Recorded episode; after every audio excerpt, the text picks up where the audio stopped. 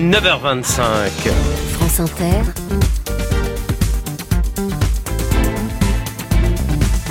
Le 7-10. Et Léa, ce matin, vous recevez une actrice humoriste. Bonjour Laura Felpin. Bonjour. Merci d'être avec nous ce matin. Merci de m'accueillir. Si vous étiez une langue, une couleur et une héroïne de fiction, vous seriez quoi Oh waouh. Une langue. Je crois que si j'étais une langue, je serais la langue française. Moi, j'adore la langue française. Mais j'aimerais toutes les langues en fait. Je crois que j'aimerais toutes les langues pour tout comprendre. Mais euh, là, ça me va de, de, de, de la langue Le française. français. une couleur. Très dur à choisir. Tout sauf le beige. Un peu qui prend pas position. Ça m'énerve un peu le beige. Donc, je pense. J'adore ça. Une héroïne de fiction Euh, N'importe quel personnage dans la série Girls, d'une trentenaire un peu nulos et en même temps un peu stylé. Moi, ça me va bien ça. ça, ça- ça vous ressemble Ça vous me dites parle. Une si trentenaire un peu stylée, je suis un et peu stylée. nulos, ouais. Vous dites, Laura Felpin, chacun fait ce qu'il peut pour négocier la trajectoire de sa vie. Ouais. Vous, vous avez fait quoi pour négocier la trajectoire de votre vie? Qu'est-ce que j'ai fait? Je crois que j'ai beaucoup, j'ai beaucoup embrassé tout ce que je ressentais, et ça, c'est vrai que ça a été plutôt à mon avantage parce que j'ai pas essayé de. Je crois que je vis un peu tout et que je l'accepte, quoi. Vraiment, c'est un truc. euh, C'est comme ça que je le négocie. Comment je le négocie d'autres Je par le rire, vraiment. Je Bah, C'est ça, toujours par le rire. par le rire, ouais. Vous avez 33 ans, vous avez reçu le Molière de l'humoriste 2023. On vous appelle la nouvelle Flo- Florence Foresti. Vous devez en avoir marre d'ailleurs qu'on dise la nouvelle Florence Foresti. Nous, on est tellement pas pareil en plus. Ouais. Ouais. Vous vous êtes fait connaître avec vos vidéos de personnages loufoques sur Instagram, puis il y a eu la télé, quotidien, Ouais. euh, et puis votre personnage culte d'Annick que les jeunes Oh, wow, ouais. adorent Mm. dans la série Le Flambeau. Et maintenant la scène, votre premier spectacle qui Mhm. cartonne, qui a cartonné depuis, qui cartonne depuis des mois, euh, que vous achevez cette semaine à l'Olympia. Hier soir, après deux ans de tournée, vous avez donc fait votre première Olympia, Laura Felpin. Vous avez donc séché la conférence de presse d'Emmanuel Macron. J'en suis désolée. C'est très mal. Vous enverrez un mot d'excuse de ma part. Voilà, la petite fille à, à lunettes qu'on voit sur l'affiche du spectacle, la petite Laura de 6-7 ans, elle Ouais. aurait imaginé faire l'Olympia un jour devant 2000 personnes. Hum, non, je crois pas, mais surtout, euh, elle n'aurait pas pas imaginé non plus. En fait, c'est ça qui était super, c'est que on m'a jamais dit c'est pas possible, c'est possible. Moi, je me disais oh ça va le faire, un moment je vais y arriver. Mais mais sans sans prétention quoi. Je me disais juste euh, mes parents moi en tout cas m'ont permis et je trouve ça trop chouette de le dire aux jeunes aussi. Bah en fait euh, c'est pas impossible. J'étais pas d'un milieu social incroyable, mais euh, on m'a juste dit on verra, on va voir comment ça se passe et c'est passé, ça s'est passé. Et hier, il y avait quand même de la fierté? Ouais, je suis trop contente. Je suis très joyeuse là. Ça y est. Ça y est. Je suis un peu libérée, j'ai fait tout ce que je devais faire, c'est dans la boîte et maintenant je suis juste joyeuse là. Et, et vos grands-mères, à qui vous rendez Oui. euh, hommage sur scène euh, dans votre spectacle, qui vous ont donné ce sens, dites-vous, de la tragédie, elles étaient un peu drama queen, elles auraient imaginé leur petite fille à l'Olympia? Alors elles auraient été, il y en a une qui aurait été très fière, ça c'est sûr, elle aurait été là tout le temps. c'est ma grand-mère vietnamienne, elle était très très contente, elle aurait été très contente. Euh, je sais pas si elle l'aurait imaginé, mais en tout cas elles, elles incarnaient bien cette effectivement cette tragédie et c'était déjà des comédiennes elles. Mais je crois que à l'époque elles pouvaient pas vraiment se projeter là-dessus parce que j'étais petite, elles sont parties quand j'étais quand même jeune, mais en effet euh, elles auraient été très fières, je crois. Vous avez coécrit le spectacle avec votre complice, Cédric Sal Salin. Salin, Ouais. euh, qui dit sur scène, on le voit sur scène, euh, Laura Felpin est à l'humour français ce que PPDA est aux femmes, redoutable et dangereuse. N'est-elle pas délicieuse cette blague Elle- on l'adore. Vous êtes donc à l'humour français ce que PPDA est aux femmes.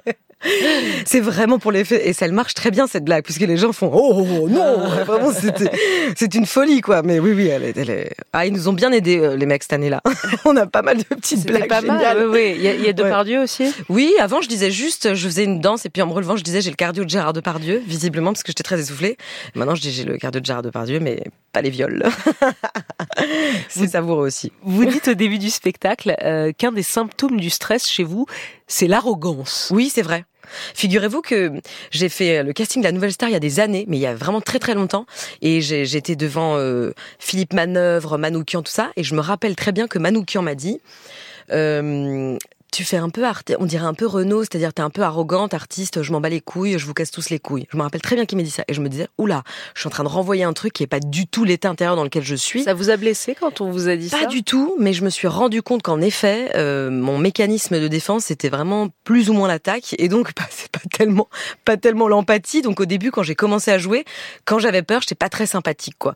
Et maintenant, j'avoue que cette partie est un peu moins valable parce que j'arrive en disant ça et je, et je dois le jouer parce que je suis Ouais. quand même très contente d'être là serais plus à l'aise. Mais Ouais. euh, Mais du coup, vous dites, j'ai essayé de m'arrondir, euh, comme, euh, Oui. j'ai envie de vous dire, comme une animatrice télé à qui Ouais. on dit, tu clives un peu, il va falloir arrondir tout ça. c'est un peu ça, mais on s'en rend pas tellement compte. Je trouve que c'est quand on fait un petit pas de côté, qu'on s'observe, qu'on s'entend, qu'on se voit aussi. Je crois que ça, ça permet d'avoir un peu de recul. Ouais. Alors, ce spectacle, c'est un défilé de personnages loufoques, je le disais, sorti des années 2000, la décennie de votre adolescence et des Ouais. débuts d'Internet. Il y a par exemple un prof de canyoning euh, pas très rassurant, une passagère en train euh, âgée, dépassée Ouais. par la technologie, un maire qui ne sait pas allumer un micro. Il y a évidemment une influenceuse, mais aussi la vendeuse Skyra. Alors celle-là, je l'aime beaucoup, la vendeuse Skyra d'un magasin Sephora de Créteil-Soleil, maquillée, vous dites, comme la princesse à la parade de Disney. Son credo, il ne faut jamais se fier à la beauté du cœur, car la vraie beauté vient toujours de l'apparence. Ça vous en dit long sur ma position dans le monde aujourd'hui. hein. La vraie beauté, c'est pas Bah, l'intérieur. petite obsession. euh, Je suis, je suis une, je suis une humoriste, donc je pense que comme toutes les humoristes, euh, à la fois je suis un peu the girl next door, donc j'aime bien faire rire et je rêverais d'être un rat d'opéra avec euh, les épaules saillantes et, euh, et un physique hors norme, quoi. Donc euh, Vous pensez que c'est que- ça, l'humour, c'est ça, c'est d'aller, c'est d'aller, c'est d'aller guérir les, les complexes de la petite fille? en, en tout cas, moi, toutes les humoristes amis que j'ai, on, on est un peu, c'est sûr que c'est un peu une, une particularité commune, quoi. Après, bon, avec le temps, ça évolue et on a d'autres trucs à raconter quand même. Je, Ouais. je sais ce que je nous espère, mais Et surtout avec le temps, on s'accepte, non? Ouais, aussi beaucoup. Vous, avez beaucoup parlé de votre strabisme. Ouais. Aujourd'hui, c'est quelque chose qui est. Je m'en fous un peu, ouais, maintenant. Je m'en fous un peu. Mais j'ai conscience qu'il a complètement fait euh, mon rapport aux autres, quoi. Ça, c'est évident. Mais c'est grâce à lui que je suis un peu rigolote. Et puis, dans vos personnages, moi, j'en ai choisi une euh, extrait sur Instagram, la conseillère conjugale.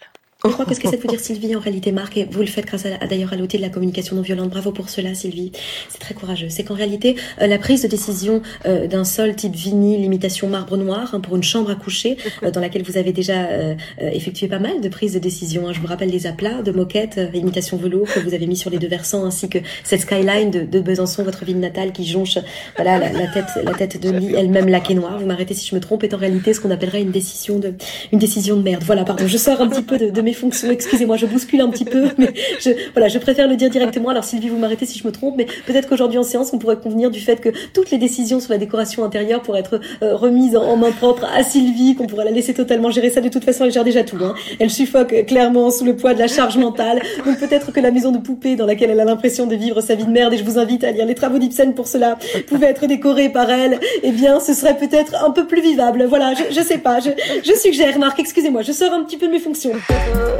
Je l'aime beaucoup, votre conjugale. plus. Je viens de me juste me rappeler la peine que j'ai eue à la faire cette vidéo. La skyline de Besançon sur le dessus du jonche, qui est quand même une décision de merde. Qui change. C'est vrai. C'est Toutes les skylines sont une décision de merde. je ne jamais mettre une skyline dans son dans sa chambre. Vous vous moquez du mariage dans le dans Ouais. le dans le spectacle. On fait l'effort dans les mariages. C'est quand Oui. même pour moi la plus belle tentative de réconciliation qui existe. Les mariages. On est là, on est poli, on est sympathique, on est bien habillé. On fait l'effort au nom de l'amour de Chloé et Vivian. Chloé et Vivian eux-mêmes font l'effort, conscients d'être la représentation d'un couple hétéronormé dont la flamme devra perdu- perdurer éternellement. Ouais. Euh, on fait tous un effort euh, dans les mariages. Ouais, je trouve ça hyper croire. touchant, les positions qu'on prend, les, les petits vêtements qu'on met, euh, tout ce qu'on se raconte ce jour-là. Et on- en général, ça, ça, ça termine très mal, mais en tout cas, moi, j'aime bien ce petit effort collectif, vraiment. je le trouve vraiment La touchant. la débâcle. en, en l'attendant. Ouais, après, Nicolas, Nicolas parle de, Oui. parle de perso. Vous, pointez des questions politiques, sociétales, vous interrogez certaines institutions comme le mariage, donc vous mettez en scène la télé-réalité, vous flinguez le poids des apparences, vous questionnez la représentation des femmes, le sexisme, l'époque. Vous l'aimez, l'époque, Laura Felpin, du haut de vos 33 ans, ou c'était mieux avant dans les années 2000 quand Oh vous étiez non, moi j'aime trop. J'aime j'aime tous les. De toute façon, je, je je me pose même pas la question parce qu'on n'a pas le choix de la vivre. Donc je me dis autant y mettre beaucoup de joie et aussi surtout euh, c'est difficile pour euh, nous de cette génération-là d'entendre en permanence euh, que c'était mieux avant, que le monde brûle. Et c'est vrai, c'est la vérité. Nous on va on va on va faire ce qu'on peut, mais on est un peu cette génération nulos parce qu'on a eu Internet un peu tard, mais on est quand même vachement dedans. Donc on a du mal à trouver notre position et les vieux nous aident pas quoi. Moi je trouve. Et je dis toujours à mon père, mais arrêtez en fait là, nous on est là puis vous nous avez fabriqué. Donc maintenant que vous nous avez fabriqué, il va falloir qu'on Vous en avez marre, en fait, de ce petit ouais d'entendre bruit. ça, c'est euh, horrible pour nous quoi. ouais. On se dit oui bah c'était mieux avant. C'est sûr que dans les années 70 on pouvait cloper dans les avions. Bon allez on passe à autre chose et on avance quoi parce que là c'est vraiment euh, voilà, un petit coup de gueule, décidément. Voilà. Pas beaucoup dormi là, Lolo. hein. Votre spectacle, vous avez lu le Molière de l'humour euh, Oui. en avril dernier. Vous rendez hommage sur scène à celle qui vous a donné envie de faire le métier. Et enfin, je voudrais juste dire que la personne qui m'a donné envie de faire ce métier ce soir, elle est dans la salle. Elle s'appelle Florence Foresti. Et, et je voudrais dire que ce Molière, il est un peu à nous. Merci. Pourquoi, pourquoi, pourquoi Florence Foresti? Pourquoi elle? Pourquoi elle? Qu'est-ce qu'elle a de plus pour vous? Ben, c'est celle que j'ai le, le plus euh, euh, observée et vue quand j'étais jeune déjà. C'était vraiment ma référence, quoi. Non, on, a- on a Euh, tout essayé de Laurent Ruquier sur France 2 effectivement, ouais. quand vous étiez Et, gamine à ouais, Mulhouse. vous J'étais folle euh, d'ailleurs. Et ensuite, je suis devenue très amie avec elle et j'ai aussi vu sa manière d'observer les choses, ses angoisses à elle, et puis euh, son rapport aux autres. Au fait aussi qu'elle est toujours, euh, voilà, elle va pas essayer de faire des, des nouveaux personnages pour faire des nouveaux personnages. Elle parle de ce, ce qu'elle connaît. Moi, j'adore son dernier spectacle là. Elle parle Et- de plus en plus d'elle, De justement. Plus elle se, en plus. Elle se cache de Et moins ouais, en moins derrière de moins en personnages. moins. Et c'est, je trouve savoureux. Elle est brillante. Et puis euh, donc Et voilà. vous, je- tiens. Et, moi. vous Est-ce qu'à Ah. un moment, vous vous cacherez moins derrière vos personnages et vous, et vous parlerez de vous aussi? Ouais, moi je trouve qu'on parle déjà assez de moi là, franchement. Même moi, je ferais bien une pause. Parce qu'en fait, à travers les personnages, on parle quand même toujours un peu de soi, quoi. Allez, Foresti, juste pour se faire plaisir. Ouais. En Catherine Barma, en productrice Ah de ouais. télévision, juste pour le plaisir. Laurent, coupe deux minutes. Serge C'est Catherine, On la, entend, oui, Oui. on sait. la Oui, productrice Catherine. de l'émission. Mais les gens s'en Sur foutent, elle. Laurent. Bon, non, on est obligé de couper. C'est trop long, mais c'est long, Laurent. On s'ennuie. Oh, les gens vont zapper le sujet. C'est sympa, c'est pas vous. hein. Bonjour. Vous, Très bien. Il est chiant, Laurent. Non, mais écoute, mais là. Non, écoute, Catherine, Laurent, on avait prévu de faire ce toi, sujet. Laurent, je sais, mais il fallait mettre Foresti là-dessus. Elle est où?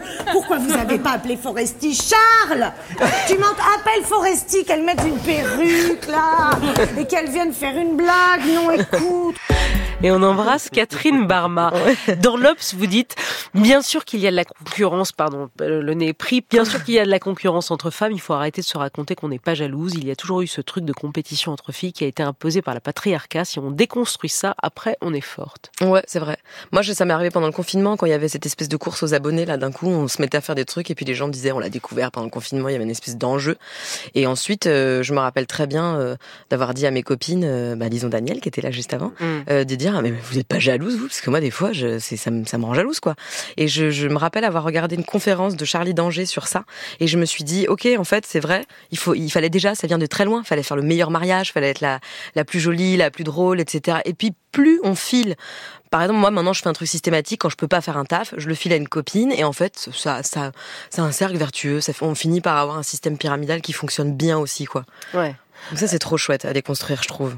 Le, sur le rapport entre le comique et le tragique, Vincent de Dienne parle des clowns ainsi. Je pense qu'enfant, soit on a très peur des clowns, soit on en est très attiré. Moi, il parle de lui, j'ai été très attiré, tout en étant un peu intimidé et effrayé parce que je sentais qu'il avait, le clown, ce grand pouvoir extraordinaire comique et en même temps une grande douleur. Votre maman, et c'est rare, Laura Felpin, elle était clown de profession. Oui.